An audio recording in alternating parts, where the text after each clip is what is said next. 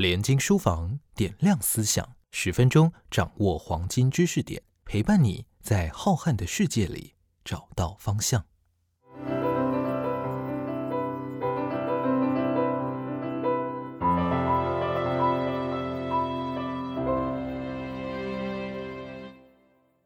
大家好，欢迎收听联经书房点亮思想，我是联经出版网络中心张涵文，我是联经出版数位出版中心赵玉芬，我是联合文学杂志总编辑王崇伟。好，这一集呢，我们一样继续谈，嗯，欢迎光临希尔帕夏车站。那上一集我们有跟大家说明了这个计划的发想，就是让大家了解为什么我们要开始这个呃大型的线上文学行动。那一开始这个计划推出的时候呢，我们尝试了一个类似募资的概念。那我们只有提出了计划的内容，然后以及部分的作家名单，我们甚至连小说的内容都没有的状态下，然后以九十九元的预购。但没想到呢，创造了电子书的读者们的一个热烈的话题，就是你上车了吗？这个现象我觉得很有趣。那可以请呃玉芬来谈谈，在电子书的社团里面，它造成了一个什么样的话题？嗯，其实九十九块预购这个其实是从伟总编他想到的这个概念，其实刚刚讲到都是上一集讲有说过，就是其实都是还蛮新的，不论在电子书或者是可能 e only 这个概念，还有这个故事多项文本。其实都有非常多的新的名词需要跟读者做沟通。那一开始的时候，上一节有讲到说，其实我们过往都是纸本书的思维嘛。我其实连电子书的定价也是。那目前大部分出版社都是电子书都是按照纸本书的定价，大概七折到六五折左右。那所以这本书既然没有纸本书，那我们要怎么去定电子书的定价呢？那那时候我们在内部讨论的时候，聪文总编就直接想，我们何不就是直接先用九十九块？而且因为这个故事其实我们有二十个作家，而且是分批的、陆续的，就是陆续公布他们的名单，不会一次全部把整个故事内容都揭晓，而是陆续的更新。所以那时候我们讨论的时候就说，聪文总编就说，那何不我们就是在什么都没有的内容。就是连第一篇的内容都没有出来的时候，试试看这个跟读者沟通有没有人会愿意去购买这个我们这个概念。其实读者给我们非常大的反馈，就是在预购的期间，嗯，我们从二月五号就是农历年假前推九十九块预购，第一篇联名文的文章出来之前，然后不到一个月的时间，其实有超过一千个读者去购买。云木它有一个。Facebook 上面的一个社群，社群里面就非常多的读者在讨论这件事，而且大家都会说你上车了没，然后也会想说，哎，这是什么？觉得非常非常的有趣。因为购买完以后会有订单的编号，玉木的读者就很有趣，他们还说，哎，你大家上车没？如果上车的话，你报一下你上面的订单的尾数的编号是多少？然后就在那个讨论串下面，就非常多人反馈说，我上车了，我的编订单编号是什么？有点车票的概念，对不对？对对对，就是这个完全就是我们之前没有想象到的，就是读者自己就是延续了这个我们这个概念，然后延续了车站，然后延续了车票，而且嗯，它有一点像像我们买预售票的概念嘛，就是。嗯，预售票的时候就是最便宜，然后到日子越来越接近，就通车的时间，它的那个价格会越来越高。那我们这次也是，这预购的时候是九十九块，然后再来是一四九、一九九、二四九，等到全线通车的时候，就是原来的定价二九九。那可以请冲威总编谈一下这样子的一个现象，你有预期到这么的热烈吗？呃，这个想法的时候是完全没有定价策略啦，这根本因为根本不知道怎么卖。在台湾，原本对电子书的想法就是实体书的附属品。这个对于很多写作者来说也是这样。很多写作者他会很关心他的实体书卖多少钱，然后会很关心他实体书的封面、它的排版等。但是，一说到电子书，大家好像就是反正我在合约里面有签就好了，有签电子书，然后电子书就完全交给那电子书要卖多少，就是反正有有卖我就多抽一点版税这样子。所以这个完全是坦白说，就是忽然想到说，那我们就来做一个呃九十九元。那为什么要这么垫呢？就是说要到多低呀？就我当然可以卖五十块一类的，或卖四十九元，但是到底要到多低，就是你会愿意花钱来买这个概念？那显然就是九十九元是一个大家会愿意说，我可以很快的决定说我计划很有趣。之前公布的五个人里面，比方说有吴小乐。然后我光看到吴小乐，或者是光看到连明伟，或看到路内一个中国作家，我就觉得天哪，路内的东西我两千字或几千字，我九十九块买，我都很值得。所以我不管怎么样，都有一种赚到的感觉。这一次就完全是一个全部都是一个尝试性的，包括定价策略，包括呃呈现的形式等等，就全部都是一个尝试性的一个一个做法。但当然，刚才这个玉芬有讲到说，这确实是很像预购开始的，就是我们有分阶段嘛。在台湾没有那么明显啊，不过在国外的那个买火车票的时候，我记得我去呃英国自助旅行的时候，那个买车票的时候确实差很多。你你一个月前、两个月前订的车票，真的低到你会觉得说铁路旅行真的是非常的便宜。可是等到你隔天忽然想到隔天要去哪里再买的时候，就已经贵到你觉得很想往生那种感觉。所以呃，我觉得这个要说我们有多么精确的计算或什么，我觉得并没有。我觉得这是一个偶然成功的一个例子，但是它让我们知道一件事情，就是说，原来你思考电子书的，呃，不管是出版的策略或者是定价策略的时候，就是要一个全新的逻辑，而不是说我们总是在说啊，我们实体书卖三百，所以我们打六折、打七折来计算那件事情。特别这一次是一个 e-only 的的出版的的状况下，原本的经验不太值得参考。而且我们确实也是第一次这么做啦，因为这其他出版社并没有这样子做过嘛。做一个一用零的出版，而且是个全新的东西，而且它甚至不是一个人写出来的东西，而是主打一个有趣的文学计划。所以我觉得这是一个对我们这个团队来说，对联经出版来说，都是一个很新的尝试。它本来就很多试错的过程，那这一次我们至少在定价策略上跟呃出版策略上。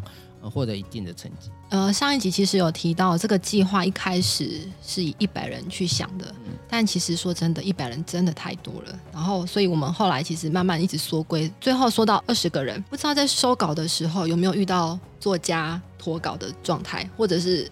根本写不出来，然后我写到一半，哎，我写不出来，然后跑走了。没有，没有，没有写不出来。大家都作家是呃，作家一个人是两千字。我们希望作家给两千字嘛，然后我们就给一笔稿费，那这笔稿费就是佛两千字。但你爱写两万字、五万字都随便你。那最后有人超过这字数吗？很多人都超过了。那我觉得这个是很有趣啦。一来他没人脱稿，这也是很有趣。大家都很没有人脱，作家不是都很爱脱稿？你做杂志就知道，大家都很爱脱稿。这个还没人脱稿，不仅是没人脱稿，他还写超过，没有任何一个人低于两千字的，觉得全部都一律超过两千字，然后还有人写到一万字的。就是说，跟年纪也无关，跟你的资历深不深也无关，大家一律都写的很高兴。而且有些人他本来的作品，你可能会觉得说：“天哪，你们找他来写作是不是有点太硬？就是非常纯文学的。”也许他不太愿意参与这种共同呃协作的这种计划。可事实上，大家参与都说非常的热情。所以我们原本预估是要呃四万字，但现在已经远远超过四万字了。而且我们还有还会有 bonus，bonus 就是延伸的，还有延伸的。然后我觉得还比较有趣的现象是，作家本身还会觉得说，这个他很想被接下去，然后就 就有那种互相比较的心态。对，他说，其实我们原本的设定其实很很简单，就是说你可以读前面所有人的东西，你也可以只读一篇你想要读的东西就好。我们其实给的空间很大，而几乎所有的作家都要把前面的全部读完，而且大家就是不愿意，好像有一种竞争心态了，很怕写的比。前面对 对对对，然后很多人就会尝试着我要把各种东西都兜起来，有大家有各式各样的考量。我觉得这变成一种呃，有点像竞赛这样子，有点像是呃，我不能丢了我自己的脸这样子，我也可是有尊严的这种，我绝对不能够写的比别人还要差，或者是呃，会有些作家会担心说啊，我写的是不是很无聊啊，没有人接下去啊等等。我觉得这是个很有趣啦，因为我们原本设定的这个事情本来就是一种文学行动，但事实上更重要是过程，呃，不管是我们出版的过程，我们企划的过程，到作家在写作的那个过程，我觉得这个过程其实更重要，它才是一个文学行动，然后它会在文学圈子里面引起讨论，呃，彼此之间，作家跟作家之间会去讨论说我要怎么写，我是不是跟他应该产生什么样的互动等等。那我觉得再延伸下去。这个计划好像可以再做下一季，对不对？再做下一季。那我我觉得就是，其实一开始在做这计划的时候，我们也没有预期到作家的反应是这么的热烈。一开始是认为好像呃，作家写好他自己的就好，可能看他前面算那个区块的故事就好了。但没想到很多作者他们作家他其实是。呃前后他们都想要看。对对，他也会担心谁来接他。对，还有这还要担心谁有没有人接他，为什么为什么不接他？所以我觉得这个现象是非常的有趣，而且在文坛，而且在作家的自己的呃圈子里面，其实造成了一个话题。我觉得只是兴奋感啊。其实写作这个事情，不管是写任何作品，其实基本上都是一个孤独的工作。呃，因为你写作的时候，你一定是一个人写嘛，你不可能一边翻跟斗一边写。你当然是一个坐在这里，然后呃自己把它东西写出来。可是这次的行动，它事实上是可以讨论的。他他必须去关心前面人写成怎么样子，后面人写成怎么样子。然后我觉得这给一个写作者一种兴奋感，就是他会思考前后的关系。还有跟其他人的互动的关系。为了这件事情也做了很多采访嘛，对不对？我们写做了很多文章啊，或者是录呃很多录影。有些作家，比方说张艺炫，这个在我我认识易炫很久的时间了，我觉得他就是一个很孤独的写作者，他会写自己的东西。可是他在讲这件事情的时候，他自己说他没有看过这么有趣的文学行动对，他其实非常兴奋的。我想说，易炫都觉得很兴奋的话，这件事情应该是做对的，因为张艺炫几乎是纯文学的小说家的一个指标了，孤独的写作者吧。他即使他都会觉得，就是这样子的参与是一个很令人兴奋的，是一个。没有，他没有尝试过的，而且他甚至说他写了一篇他之前没写过的作品，这是我们原本想不到的。就是说在写作圈子里面会引起这样的效果。那我觉得，如果你我说以读者来说，如果你愿意来读这样的作品的话，我觉得你可以感受到作家那一种兴奋感，啊，他们因为这样子的行动或这样子的题材而产生新的火花等等，我觉得你可以在作品里面感受到。好，我刚刚就也是想要延伸，就如果我们有下一季的话，我们来各自讲一下自己的心目中的梦想名单。我们请聪威先讲好了。我吗？，对你下一如果有下 如果有下一季的话村，上春树啊。我觉得这个找波赫士来写会最好了，但波赫士已经挂了，没有。因为这个很多启发其实是来自波赫士啦。波赫士是真的、呃对于这样子的多项文本，或者是这种超连结的小说，其实或者甚至这种呃 AI 人工智慧的小说，其实呃很多理论基础是来自波特士对文学写作的概念。如果他愿意帮我们写，当然走。那也许可以关洛音来写，用关洛音的方式请波特士来写。那玉芬呢？哦，我想到就是无名义耶，哦，对你这个也 这也是一个比较市场考量。对，因为嗯、就是我们这个计划就刚好日木有做一个第一季的一个他们嗯、呃自己的一个报告，然后我们嗯、这部小说其实《幻光一希尔帕夏车站》是日暮第一季的第一名的那个小说，啊，对，对，然后打败了吴明明义义。所以怎么样？就是要羞辱他一类没有没有，我们就想说，那我们下次就跟下一季就可以跟吴明义一起联手。哦，对，哦因为吴明义是第二名嘛，我们第一季是第一名，这么那我们早第二强强联手强强联手，强强联手就是一二名联手，然后推出这样对，子。那可能就是整年度的第一名这样子。对吴明义写的话就没问题。对对对对。如果呃我的话呢，哈金吧，最容易。